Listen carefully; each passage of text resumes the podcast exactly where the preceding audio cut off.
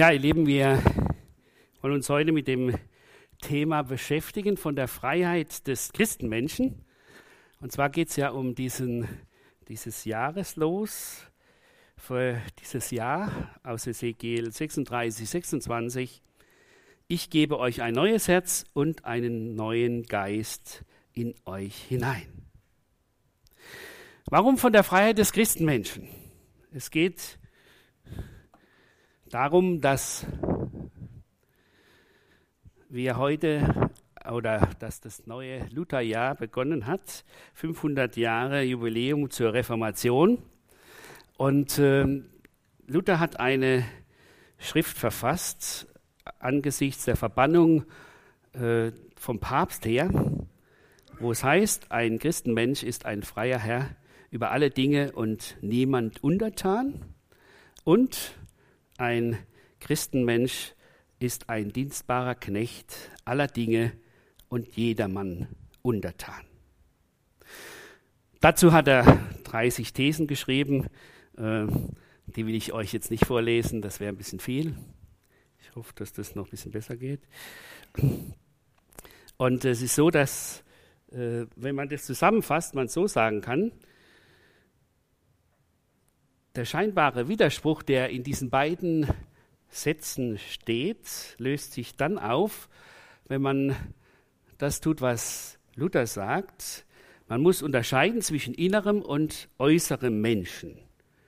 Nämlich in der Weise, der Mensch, der Christ, der innerlich vor Gott steht, der erlebt hat, wie Jesus Christus ihn befreit hat von der Schuld, der erlebt hat, wie er die Gnade in Jesus Christus angenommen hat, der ist unabhängig von jedem Druck durch Befolgen von religiösen Geboten und er denkt nicht mehr, ich muss doch irgendwas tun, damit ich gut dastehe vor Gott. Andererseits ist es aber so, er kann nicht jetzt einfach tun und lassen, was er will, sondern es geht ihm darum, dass er sagt, ich bin verpflichtet meinem Herrn und Heiland Jesus Christus und ich möchte ihm dienen, ihm leben und dadurch auch den anderen in seinem Sinne dienen.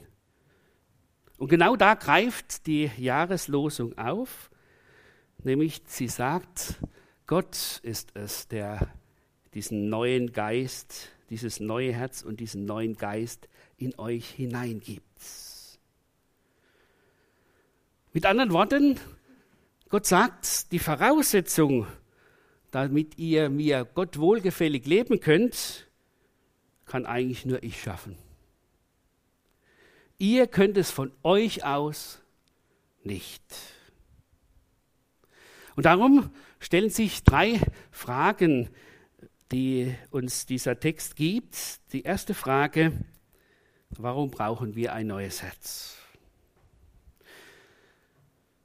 Diese Frage wird schon sehr früh beantwortet in der Menschheitsgeschichte, nämlich als die Sintflut um war und Noah Gott ein Opfer bringt. Da hat Gott mit Noah einen Bund geschlossen und hat gesagt, in 1. Mose 8, 21, nicht noch einmal will ich den Erdboden verfluchen wegen des Menschen, denn das Sinnen des menschlichen Herzens ist böse von seiner Jugend an. Und nicht noch einmal will ich alles Lebendige schlagen, wie ich es getan habe.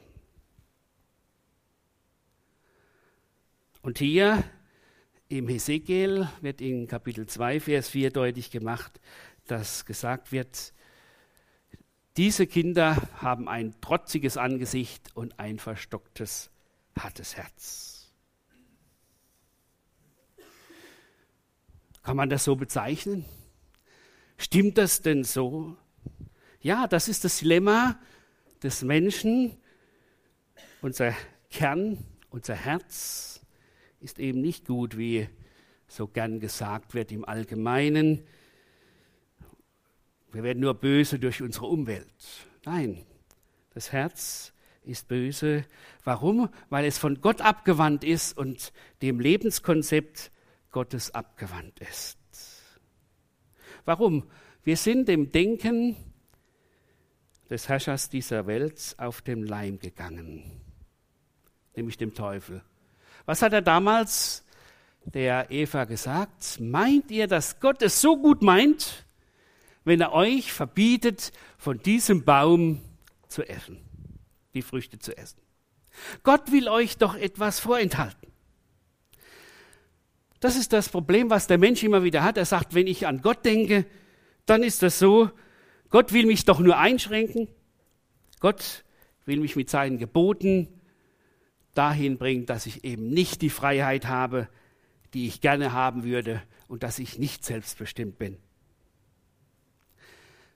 Und die Bibel zeigt uns am Beispiel von dem Volk Israel, dass Menschen, obwohl sie von Gott umsorgt sind, obwohl Gott sich immer wieder ihnen zuwendet, sie noch lange nicht bereit sind, diese Zuwendung zu erwidern. Sie noch lange nicht bereit sind zu gehorchen, um dadurch ein glückliches Leben haben zu können. Obwohl dieses Volk von Gott erwählt wurde, aus allen Völkern heraus, und Gott dieses Volk adelt und sagt, ich will euch zu einem besonderen Volk machen, weil wenn ihr mir freiwillig lebt und dient, dann werde ich der sein, der euch umsorgt und ihr werdet für die anderen Völker zum Segen werden. Aber was passiert? Das Volk hat alles andere getan, als sich von diesem Gott leiten zu lassen, sondern immer wieder auf die anderen Völker gesch geschaut. Er hat, es hat die Götzen angebetet der umliegenden Völker. Und so ist nicht nur das Volk, sondern auch Gott zum Gespött der umliegenden Völker geworden. Gott greift ein, er straft. Und was sagen sie? Sie sagen, Gott, das, was du machst, ist nicht richtig. Dein Weg ist nicht recht. Du hast uns da im Stich gelassen. Und Gott sagt daraufhin in Ezekiel 18, nicht mein Weg ist falsch, euer Weg ist falsch. Ihr habt euch von mir abgekehrt. Aber jetzt kehrt um, schafft ein neues Herz und einen neuen Geist und dann könnt ihr neu mit mir anfangen. Seid, ihr nicht, seid nicht solche, die sich einfach ihrem Schicksal ergeben. Ich will nicht, dass ihr sterbt, sondern ich will, dass ihr umkehrt und lebt.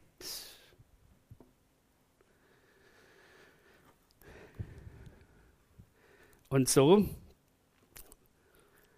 macht auch Paulus diese Spannung deutlich. Es geht nämlich nicht nur ums Volk Israel, es geht auch um uns. Gott macht diese Spannung deutlich, die wir Menschen haben. Auf der einen Seite, wir wissen, was eigentlich richtig ist vor Gott. Er hat es uns gesagt. Und Paulus sagt es in Römer 7. Das Gute, was ich tun will, das tue ich nicht. Das Böse, was ich eigentlich nicht tun will, das tue ich. Was soll das eigentlich? Ich bin ein völlig unglücklicher Mensch und ich komme überhaupt nicht weiter. Niemand kann mich aus diesem elenden Zustand befreien. Also es muss eine andere Lösung her als das, was man sich gern am Anfang eines neuen Jahres macht, nämlich gute Vorsätze zum Beispiel oder zu sagen, ja, ich muss mir halt ein wenig gut zusprechen, dann wird das schon klappen. Das Problem ist das steinharte Herz. Hat gegenüber dem, was Gott uns eigentlich sagen will. Hat gegenüber dem, dass Gott eigentlich immer wieder auf uns zugeht und uns klar machen will, ich will doch nur das Beste für euch. Und durch diesen Ungehorsam des Adam haben wir alle Menschen diesen Dreh mitbekommen. Nämlich, dass wir sagen, nee, wir können Gott nicht vertrauen, der will uns nur knechten.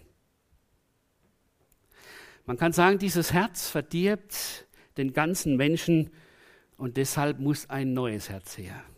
Überlegt euch das mal mit so einem Kieselstein. Man macht den Kieselstein in der Kieselstein ist in einem Bach.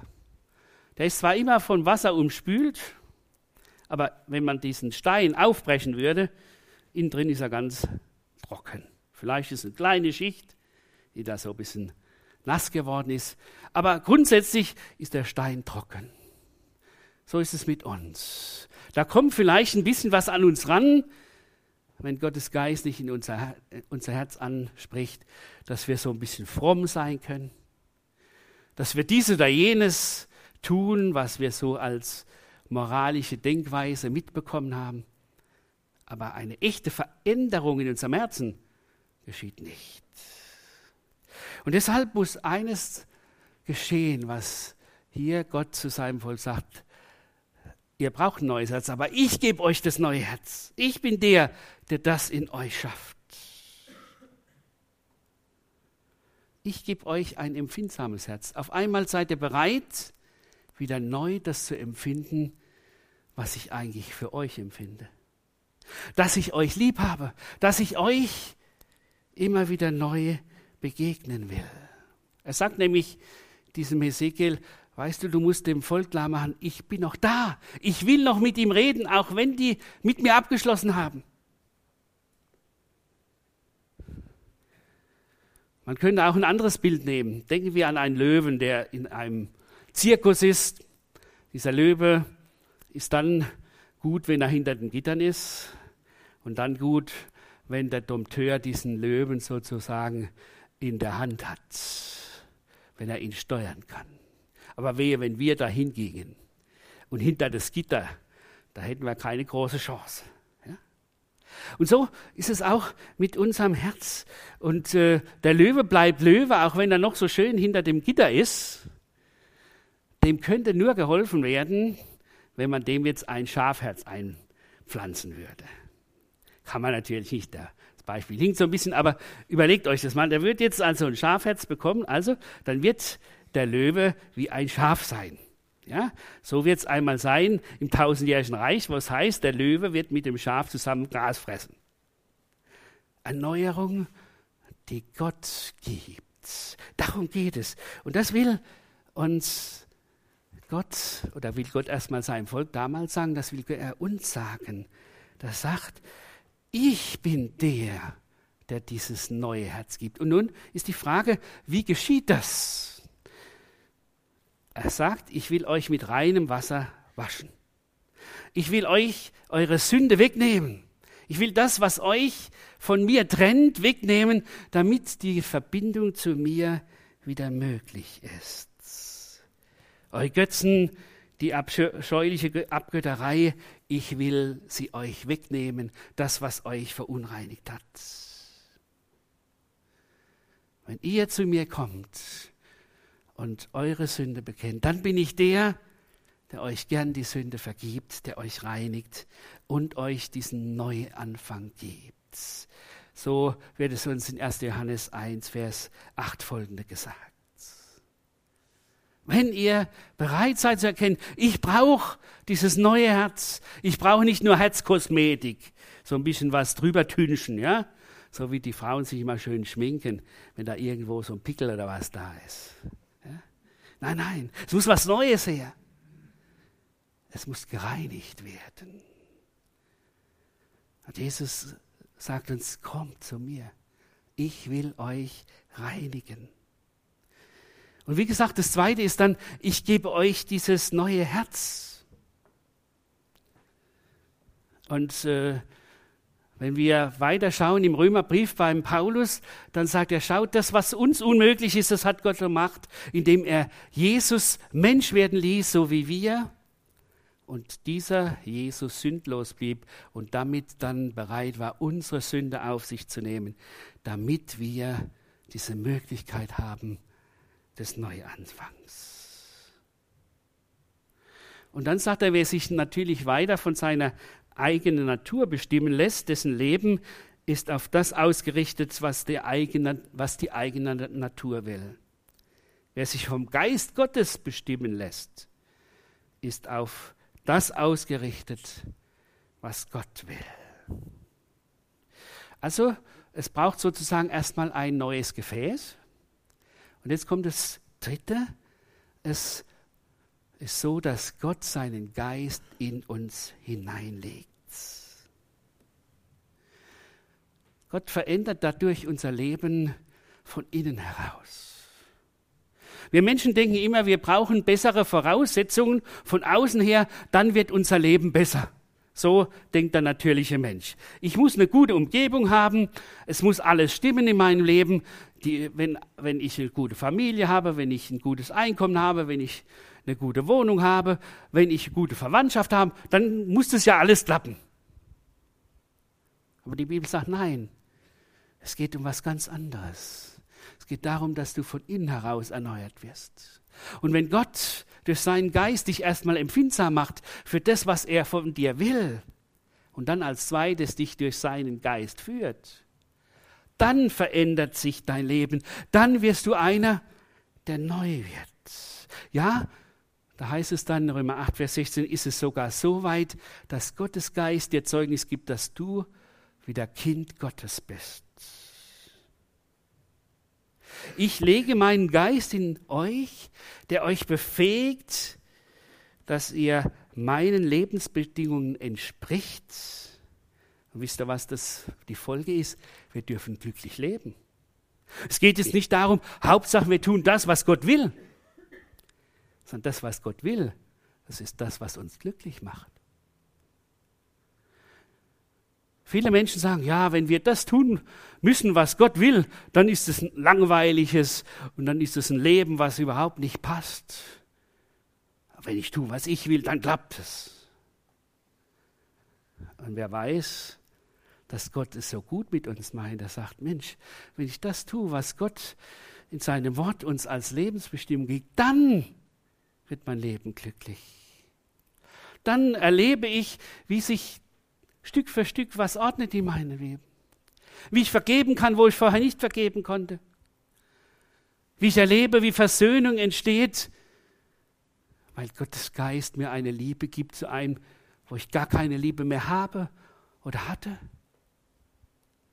Gottes Geist, wie heißt es in Römer 5, Gottes Geist ist so ausgegossen, ist die Liebe Gottes in unsere Herzen, da gibt es was Neues. Ich sehe den Menschen jetzt in einer ganz anderen Art und Weise.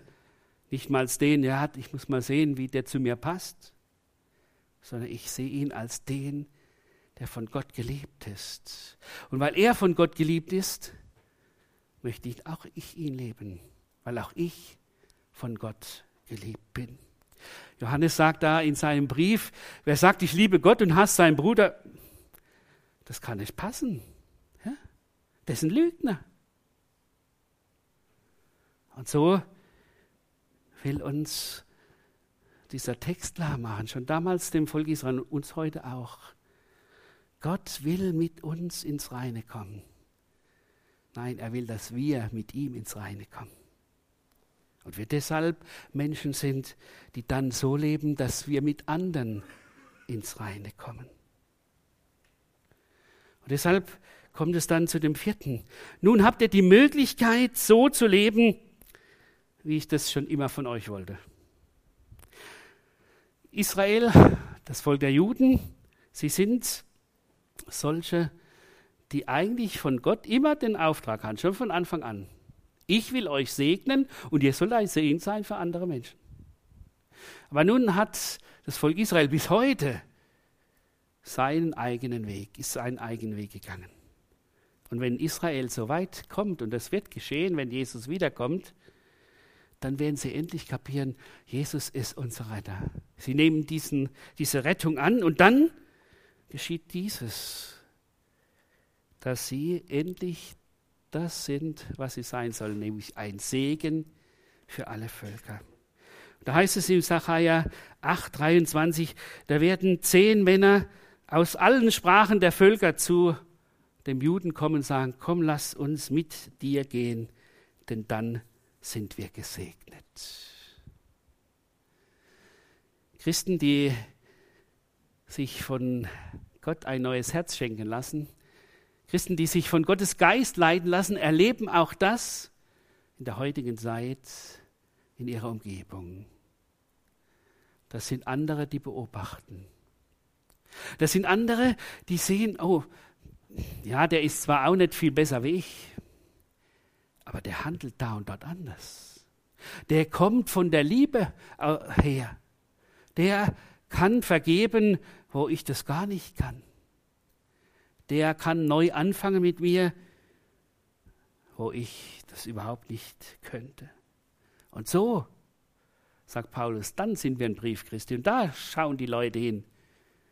Das lesen sie, bevor sie das Wort Gottes lesen. Sie lesen, wie wir leben. Und da sind wir mit hineingenommen. Nicht, dass wir jetzt sagen, jetzt müssen wir machen. Nein, Gott sagt, ich gebe euch das. Ich lege das in euch rein.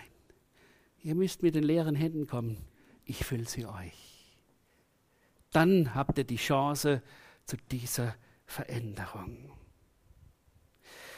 Nun, was bewirkt nun das neue Herz und der neue Geist? Ich habe schon angefangen. Das erste, so zu leben, wie Gott es will. Wie können wir leben, wie Gott es will? Wir können leben, wie Gott es will, wenn wir erkennen, Gott will in meinem Leben sich offenbaren.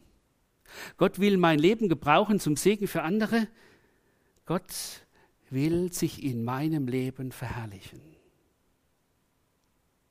Es geht um ihn, nicht um mich.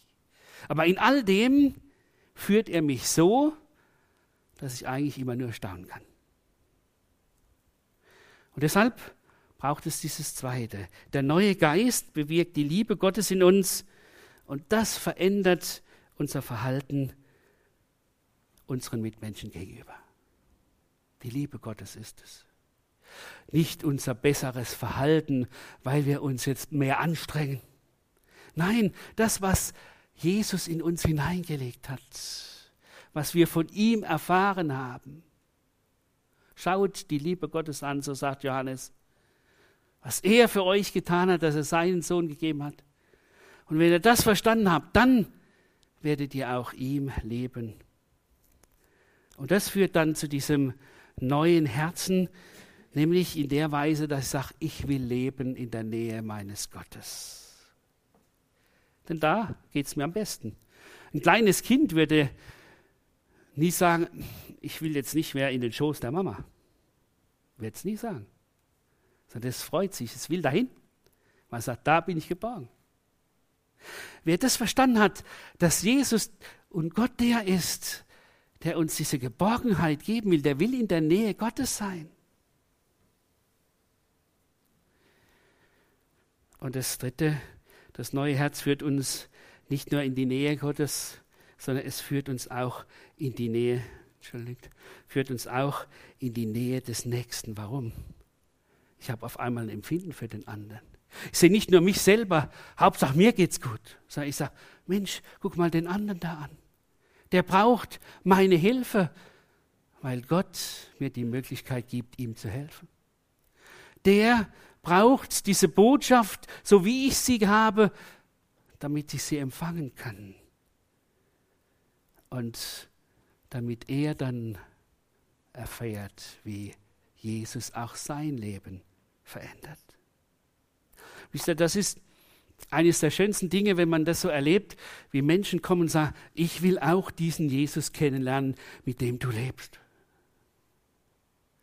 Und wenn man ihm dann sagen kann, genau das ist es, da freue ich mich wunderbar, du, wir gehen zusammen auf die Knie oder wir gehen beten zusammen zu diesem Herrn, du kannst mit ihm anfangen. Aber was ist so schwer bei dieser ganzen Veränderung, die in unserem Leben auch stattfinden soll, stattfindet? Das erste ist, dass ich aufgebe, daran selbst zu basteln, besser zu werden. Immer wieder kommen wir auf diese gleiche Problematik. Da können wir noch so lange im Glauben stehen. Immer wieder meinen wir, wir müssen selber dran basteln, damit wir so werden, wie Gott es will. Nein, es geht nicht ums Basteln, sondern es geht ums Loslassen. Ums Loslassen der eigenen Anstrengungen vor Gott dastehen zu können. Endlich zuzugeben, Gott, du musst mir das neue Herz geben. Gott, du musst mich neu füllen. Gott, ich will, dass dein Geist in mir Wohnung nimmt. Und daran lernen wir eigentlich ein ganzes Leben lang. Und das ist das Schöne. Dann wird es so sein, dass wirklich Gott an uns handelt. Und das soll uns am Anfang des neuen Jahres neu motivieren, diesem Jesus sich anzubefehlen. Vor diesem Jesus zu erwarten, dass er mich gebraucht zu seiner Ehre. Daran lernen wir ja ein ganzes Leben lang, dass dieses neue Herz unser Leben bestimmt. Aber nicht durch Befolgen bestimmter Gesetze oder Gebote, daran werden wir immer scheitern, sondern indem wir immer wieder neu zu Jesus kommen und ihn bitten, füll du mein Herz mit deinem Geist, mit deiner Liebe, mit deiner Weisheit, mit deinem Leben, dann wird es für mich und für andere zum Segen sein. Dann kannst du, Jesus, dich an mir freuen, denn ich bin glücklich, auch wenn ich unter Druck komme. Dann lebe ich auf das Ziel zu, einmal in ungetrübter Gemeinschaft mit meinem himmlischen Vater zu sein, in der Herrlichkeit, weil er in mir dieses neue Herz gegeben hat. Wie sieht es aus bei dir? Hast du schon dieses neue Herz bekommen, ein, es dir einpflanzen lassen? Wenn nicht, dann nimm das im Glauben an, dass ich sagen darf, Jesus, du bist für meine Sünden gestorben und darum will ich diese Vergebung in Anspruch nehmen. Jesus, du hast versprochen, mir ein neues Herz zu geben. Ich will es im Glauben annehmen. Jesus, du willst, dass ich durch deinen neuen Geist lebe ich möchte mich darauf einlassen. Und wie ist das, wenn ich das neue Herz schon habe? Dann könnte man ja sagen, naja, das, was jetzt alles da gesagt wurde, kennen wir ja schon, haben wir ja schon alles gehört. Dann möchte ich dir diesen Rat geben, der in Offenbarung 3 steht. Da heißt es nämlich, bevor dieses letzte Wort kommt, was wir hier stehen haben in Offenbarung 3,20. Du sagst, ich bin reich und habe alles im Überfluss. Es fehlt mir an nichts und dabei merkst du nicht, in was für einem jämmerlichen und erbärmlichen Zustand du bist. Arm, blind und nackt. Ich rate dir, kaufe, mir, kaufe bei mir Gold, das im Feuer gereinigt ist, damit du reich wirst und weiße Kleider, damit du etwas anzuziehen hast und nicht nackt dastehst und dich schämen musst. Kaufe auch Salbe und streiche es dir auf die Augen, damit du wieder sehen kannst. So mache ich es mit allen, die ich liebe. Ich decke auf, was bei ihnen verkehrt ist, und weise sie zurecht. Darum mach Schluss mit deiner Gleichgültigkeit und kehre um. Merkst du nicht, dass ich vor der Tür stehe und anklopfe? Wer meine Stimme hört und mir öffnet, zu dem werde ich hineingehen und werde mit ihm mit essen, mit ihm und er mit mir. Ich werde mit ihm Gemeinschaft haben. Gott will mit uns durchs neue Jahr gehen. Gott will uns im neuen Jahr zu Menschen machen, die ihm neu leben die ihn bezeugen. Und er will uns in diese Freiheit des Christenmenschen führen. Freie Herren zu sein über alle Dinge und niemand untertan. Aber gleichzeitig dienstbare Knechte aller Dinge und jedermann untertan. Nämlich in der Abhängigkeit von Jesus. So wird dieses Jahr ein Jahr werden, wo wir uns freuen an der Führung, die Gott uns in unser Leben hineinstellt. Und wo Gott sich freut an uns, weil er sich in unserem Leben verherrlichen kann. Amén.